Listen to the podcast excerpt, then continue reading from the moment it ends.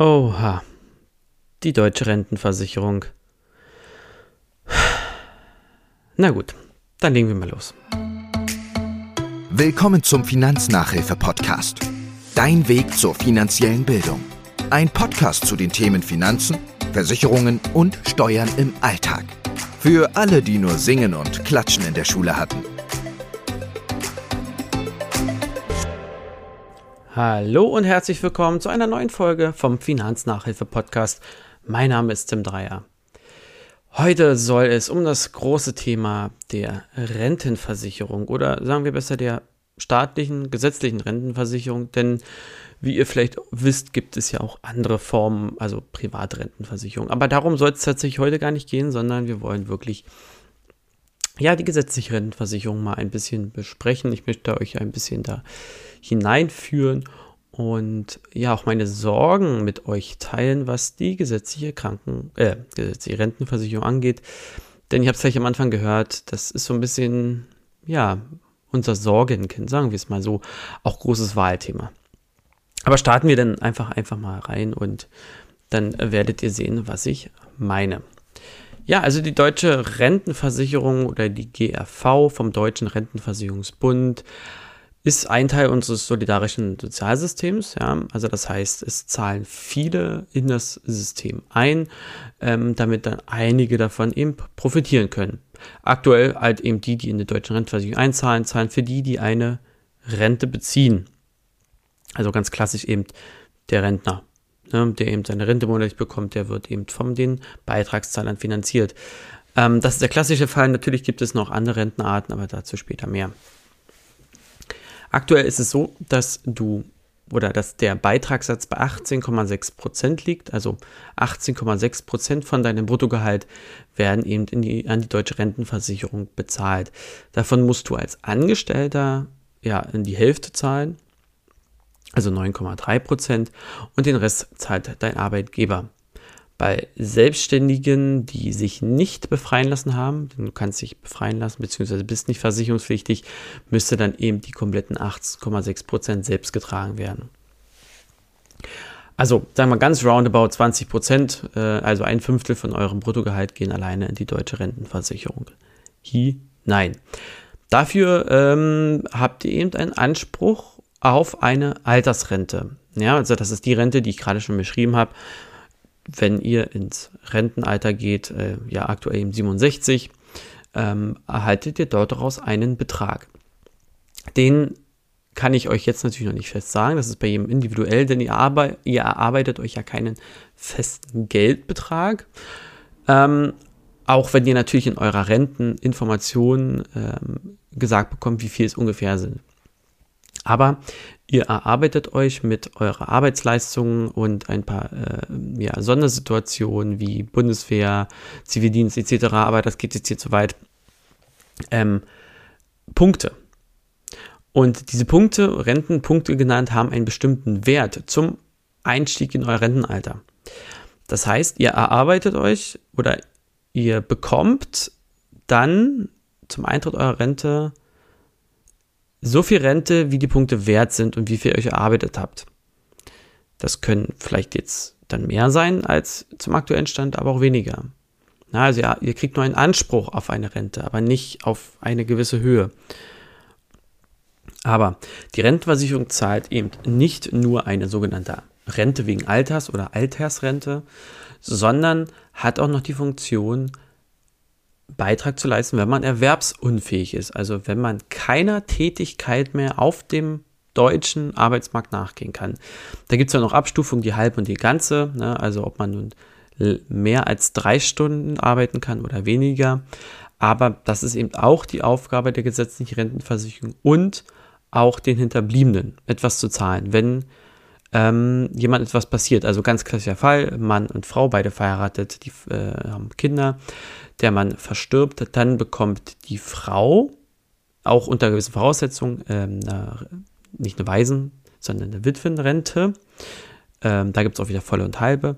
Und die Kinder eben auch Halbwaisenrente in dem Fall. Ne? Wenn beiden Eltern was passieren würden, dann eben die ähm, Vollwaisenrente. Aber bei meinem Beispiel eben die Halbwaisenrente. Und diese drei Funktionen hat eben die deutsche Rentenversicherung. Und das alles wird eben über die Beitragszahler geleistet.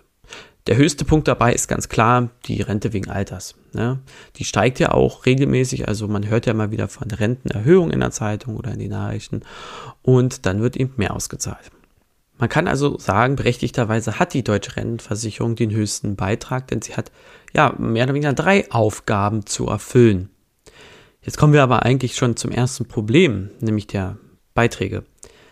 Ihr könnt euch doch vorstellen oder ihr glaubt doch nicht, dass allein die deutsche Rentenversicherung alles, was sie zahlen muss an aktuellen Renten, aus den Beiträgen finanzieren kann. Nein. Die gesetzliche Rentenversicherung bekommt, genauso wie die äh, Krankenversicherung, einen Bundeszuschuss. Also jährlich kriegt die deutsche Rentenversicherung Zuschüsse von mehreren Milliarden Euro. Jetzt könnt ihr euch mal vorstellen, diese Zuschüsse sind nicht da, wie es dann mit der Rente aussehen würde. Ja, kann sich jeder selbst denken, den Teil. Das ist das erste Problem. Ähm, das zweite Problem kennt eigentlich jeder, ist aktuell, dass die Leute oder die Menschen, die Rentner immer älter werden und dementsprechend halt auch länger Rente beziehen. Und das ist ja auch schön. Ja, die Medizin ist soweit, dass Menschen auch gesund länger leben können. Mittlerweile sind werden immer mehr Leute über 100 Jahre. Ja, also das sind aktuell halt 33 Jahre, wenn man bis 133 Jahre, die die Rentenversicherung monatlich einem Mensch Geld zahlen muss. Und die Beitragszahler, also unsere Generation, beziehungsweise die jetzt aktuell im äh, Erwerbsleben sind, können das nicht stemmen. Denn entweder fangen, ja, statistisch gesehen die Leute immer erst später an zu arbeiten und zahlen somit in die Rentenversicherung ein. Ähm, und das deckt sich halt einfach nicht. Dann zahlen natürlich auch einfach nicht alle in die gesetzliche Rentenversicherung ein. Also ich sag mal ganz klassisch, ähm, Beamte, also Leute, die eine Pension nachher erhalten, die zahlen schon mal nicht in die gesetzliche Rentenversicherung ein. Dann natürlich eben auch Selbstständige nicht, das hatten wir ja das Thema. Und eben auch noch andere Sparten, also Richter, Anwälte, Ärzte, die haben alle ihre eigenen ähm, Versorgungswerke. Und da ist natürlich dann eine Diskrepanz dazwischen. Aktuell ist es so, dass, äh, ich sag mal, auf einen Rentner ungefähr, ja, das ist jetzt nur jetzt oder ungefähr Wert zwei Beitragszahler kommen. Also zwei Beitragszahler ähm, kommen auf einen Rentenbezieher oder auf einen Renter. Das war früher deutlich mehr, also da waren es sechs Zahler sozusagen. Und ähm, ja, dann könnt ihr euch ja vorstellen, wohin die Reise in ein paar Jahren gehen wird. Und deswegen ist das auch ein großes Thema, was ja aktuell in den Wahlprogrammen besprochen wird, wie geht es weiter mit der Rente, äh, was wir machen. Es gibt ja Ideen, eben äh, sogenannte Aktienrenten, ja, zu machen oder äh, zu versuchen, wie auch immer. Ähm, und die nordischen Länder machen das ja vor, dass es sehr gut funktionieren kann. Ja, und es geht nicht darum, dass man das ganze Geld in einen risikoreichen Aktienfonds anlegt, sondern eben, dass das Geld für sich arbeitet. Denn du musst dir vorstellen, wenn du jetzt deinen Beitrag zahlst, dann zahlst du das Geld ja nicht für dich irgendwo ein und daraus wird dir später eine Rente gezahlt, so wie bei einer privaten Anlage, sondern das Geld, was du jetzt zahlst, ist eigentlich schon ausgegeben für jemand anderes. Und das ist auch okay, es ist ein solidarisches System, das funktioniert gut. Du profitierst ja auch davon, wenn dir mal was passiert. Aber wir müssen, sind wir mal ehrlich, wir müssen da echt an uns selber denken und wir müssen da auch selber was tun, denn diese ganzen kleinen Dinge werden in Zukunft, in naher Zukunft, würde ich schon sagen, dazu führen, dass die Altersrente, und das ist eine Meinung, die habe ich, eine Zusatzversicherung sein wird, keine Basisversorgung mehr. Für viele jetzige Rentner oder auch vielleicht Generation meiner Eltern, 60er Jahre, wird die Rente noch so ausfallen, dass sie davon leben können, vielleicht sogar gut leben können. Aber Generation, ja, meine Generation, so 90er, sage ich mal, und natürlich jünger, ähm, werden es schwer haben, mit der Rente, die dort später ausgezahlt wird, zu überleben ja, oder zumindest sich mal eine gescheite Wohnung oder äh, zu leisten. Im besten Fall hat man vielleicht sein Haus schon abbezahlt, aber ihr wisst selber, äh, nur weil die Miete wegfällt, fallen die Kosten eines Hauses ja nicht weg. Aber ich denke, ihr wisst, worauf ich hinaus will. Aber kommen wir mal zu den anderen beiden Faktoren nochmal der Rentenversicherung, zu den anderen beiden Aufgaben. Faktoren sind es ja in dem Sinne nicht. Ähm, einmal natürlich die Erwerbsunfähigkeitsrente. Da kurz zu sagen, um erstmal Erwerbs, als erwerbsunfähig zu gelten, hatte ich ja auch schon mal angesprochen, gelten mehrere Kriterien. Also natürlich erstmal musst du wirklich nicht mehr in der Lage sein, entweder drei, zwischen drei und sechs Stunden zu arbeiten. Sobald du ja ärztlich bestätigt länger als sechs Stunden arbeiten kannst, kannst du, bist du nicht offiziell erwerbsunfähig. Wenn du dazwischen erwerbsfähig bist, also zwischen drei und sechs Stunden, das ist immer sehr abstrakt, das ist halt auch das Problem. Ähm, dann bist du teilweise erwerbsunfähig oder halb erwerbsgemindert, wie auch immer. Das ist äh, jetzt nicht so ähm, dass wir uns da jetzt drauf an, aufhängen müssen, kriegst du eben die halbe Erwerbsminderungsrente. Und wenn du weniger als drei Stunden halt gar nicht mehr arbeiten kannst, irgendwo auf dem deutschen Arbeitsmarkt, ja, das muss man immer noch mal ganz klar sagen, dann bekommst du die Vollerwerbsminderungsrente. Ja, im Durchschnitt 860 Euro, also ich sage mal Grundsicherungsniveau. Ist das dein Ziel? Ja oder nein? Es fängt einen auf, aber es ist genug zum Überleben. Ja, sind wir uns mal ehrlich. Und wie gesagt, wirklich erwerbsunfähig zu werden und auch diesen zu bekommen, diese Erwerbsunfähigkeit dann von der Rente, ist halt echt nicht einfach.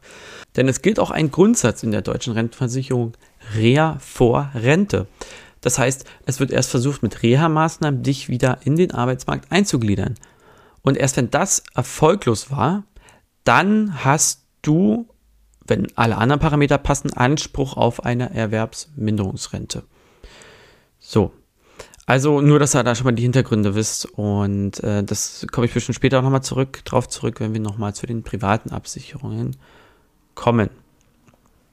Ja, bei der hinterbliebenen Versorgung ähm, ist es nicht ganz so schwierig, sage ich mal. Es ist natürlich klar eindeutig, wenn ähm, der Ehepartner oder der Vater, die Mutter, wie auch immer, ähm, verstorben ist oder sind, ähm, ist das ja nachzuweisen, in den meisten Fällen natürlich.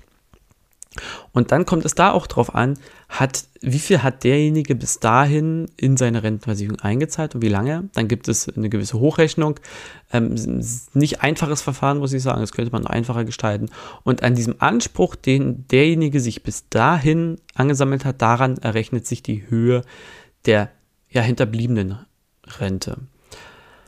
Genau, äh, auch da wieder klar gewisse Voraussetzungen. Die Kinder ähm, dürfen ein gewisses Alter nicht übersteigen. Die Frau muss natürlich verheiratet sein. Das ist natürlich übrigens auch wieder ein, ein kleiner Vorteil, verheiratet zu sein in, in, so einer Beziehung. Und das ist es im Prinzip eigentlich schon. Also wir haben nochmal, das zusammenzufassen, die Aufgabe der gesetzlichen Rentenversicherung besprochen oder beziehungsweise die drei Aufgaben, wobei man festhalten muss, dass die Hauptaufgabe wirklich ähm, die Sicherung im Alter ist. Ja, äh, wie zukunftsträchtig das ist, habt ihr jetzt schon gehört. Ähm, könnt ihr überall nachlesen im, im Social Media Bereich, aber auch im Internetseiten, dass unsere Rente halt, wenn sie so weiter funktionieren soll, wie sie jetzt funktioniert, äh, ja, ist das eher zum Scheitern verurteilt. Wir haben kurz darüber gesprochen, ja, was die Beiträge zu einer Rentenversicherung sind und so ein bisschen natürlich auch, was die Zugangshürden, Zugangshürden sind ähm, für die Erwerbsunfähigkeit und auch für die hinterliegenden Rente. Und ich glaube, bei der Altersrente ist es jedem klar, man muss halt 67 sein, um die reguläre Altersrente zu bekommen. Dann gibt es noch, dass man ein bisschen früher in Rente gehen kann. Aber ganz ehrlich, wenn ihr das wirklich genau wissen wollt, liest das mal nach oder geht zu eurem äh, Ansprechpartner in dem Bereich. Und wenn ihr auch mal wissen wollt, was eure Rentenlücke ist, das kann man ausrechnen, ist aber auch nicht zu 100% genau, denn was ich am Anfang schon gesagt habe, was ihr in eurem Rentenbescheid oder Renteninformation besser gesagt erhaltet, ist ja auch nur eine Hochrechnung.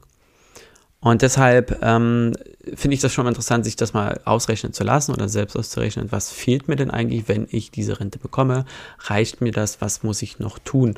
Und wenn ihr natürlich sagt, ich will mich dann gar nicht drauf verlassen, was vielleicht auch gar nicht so schlecht wäre, dann macht das komplett, also nehmt das mit, was kommt nachher, aber macht ansonsten alles selber. Und dabei wichtig, ich gebe jetzt hier kein, äh, das ist das Beste, macht überhaupt was, ja, vor allem fangt früh an, das ist sowieso immer das Beste. Ähm, es gibt verschiedene Optionen, Beste ist immer Kombination aus verschiedenen Sachen, also zum Beispiel einer ETF-Rentenversicherung plus ähm, Aktiensparplan oder ETF-Sparplan. Dann hat man, äh, wie sagt man, Best of Both Worlds. Äh, Best of Both Worlds, ja, ist richtig, man, man. Und damit hat man dann sehr gutes Puffer noch gemacht. Und wenn ihr davon keine Ahnung habt, ist das nicht schlimm. Es gibt genug Leute, die davon Ahnung haben, die euch gerne helfen. Ja, auch natürlich gegen Entgelt oder ähm, gegen Provision, je nachdem, worum es wirklich geht. Aber man kann halt in gewissem Maße schon viel falsch machen. Und das ist gerade, wenn es um Rendite geht, kann das halt echt nachher Geld kosten. Das muss man ganz klar sagen. Und nimm, macht nicht einfach das, was andere Leute machen. Ja, ich nehme jetzt hier den ETF, äh, weil es alle empfehlen und weil ähm, das ein gewisser Verbraucherschützer sagt oder ein gewisses Portal.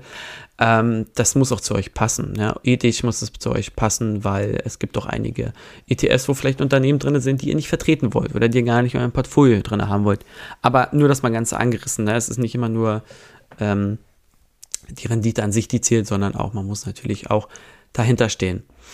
Aber das soll es gewesen sein. Ich hoffe, ihr habt grob die deutsche Rentenversicherung oder den deutschen Rentenversicherungsbund, wie es ja richtig heißt, ähm, in groben Zügen verstanden. Und ich werde natürlich zu dem geweihten Thema der Rente, jetzt fährt hier gerade Traktor vorbei, so ist das auf dem Dorf, nochmal eine extra oder extra Folgen machen. Aber ich wünsche euch ansonsten natürlich alles Gute und bleibt gesund und bis zum nächsten Mal. Ciao, ciao. Das war der Finanznachhilfe-Podcast. Ich hoffe, du hast wieder was gelernt und bist für den Alltag gewappnet. Bleib gesund und bis zur nächsten Folge.